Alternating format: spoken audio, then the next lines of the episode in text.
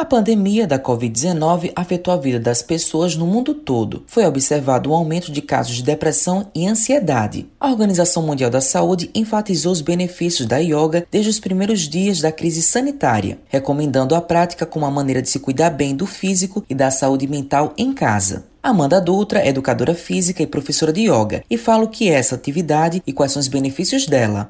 Yoga é uma prática holística, né? Ela trabalha o ser humano de uma maneira integral. É uma filosofia de vida, porque até os escritos mais antigos sobre o tema, eles trazem recomendações de alimentação, de condutas éticas, tudo relacionado à vida mesmo, de uma maneira geral. E aí a parte física que a gente trabalha mais aqui no ocidente é uma parte que entra em harmonia com todo o estilo de vida de uma pessoa. Então é uma filosofia mesmo. Os benefícios do yoga, eles vão depender muito de como e do quanto você pratica, porque de básico a gente já pode mencionar que aumenta a flexibilidade do corpo, aumenta a força dos músculos, aumenta a coordenação motora, consciência corporal, equilíbrio. E se você conseguir praticar de uma maneira regular, de uma maneira constante, você vai conseguir ver também benefícios relacionados à sua concentração, ao seu foco, à calma e até mesmo à qualidade de vida.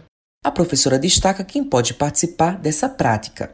Nesse período de pandemia, o yoga teve uma procura super grande por justamente não precisar de muitas coisas, muitos adereços para se praticar. Você pode praticar sozinho em casa, respeitando seus limites, tendo algum direcionamento, mesmo na internet. E a gente já sabe, já tem estudos de 2016 que comprovam que a prática diminui níveis de ansiedade, níveis de depressão. Então, ela consegue manter a sua saúde mental enquanto também está movimentando o seu corpo, está mantendo os seus músculos ativos, mantendo a sua flexibilidade constante. E outros estudos também comprovam, desde 2016, 2010, que melhora a imunidade.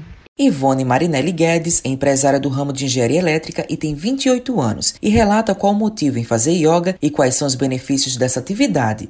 A minha relação com yoga começou em 2019, quando algumas amigas que já praticavam yoga me convidaram para fazer algumas aulas experimentais. Mas foi só em 2020, durante o isolamento social, que de fato eu virei praticante do yoga. Eu acho que o início da quarentena ele bateu muito forte em mim, que já sofria de transtorno de ansiedade há alguns anos, e eu acabei encontrando no yoga um momento muito especial mesmo de conexão comigo mesma, com o meu corpo, com a minha mente. Eu costumo brincar que o yoga é bom para tudo. Eu consigo perceber que eu melhorei o meu foco, meu equilíbrio, minha atenção.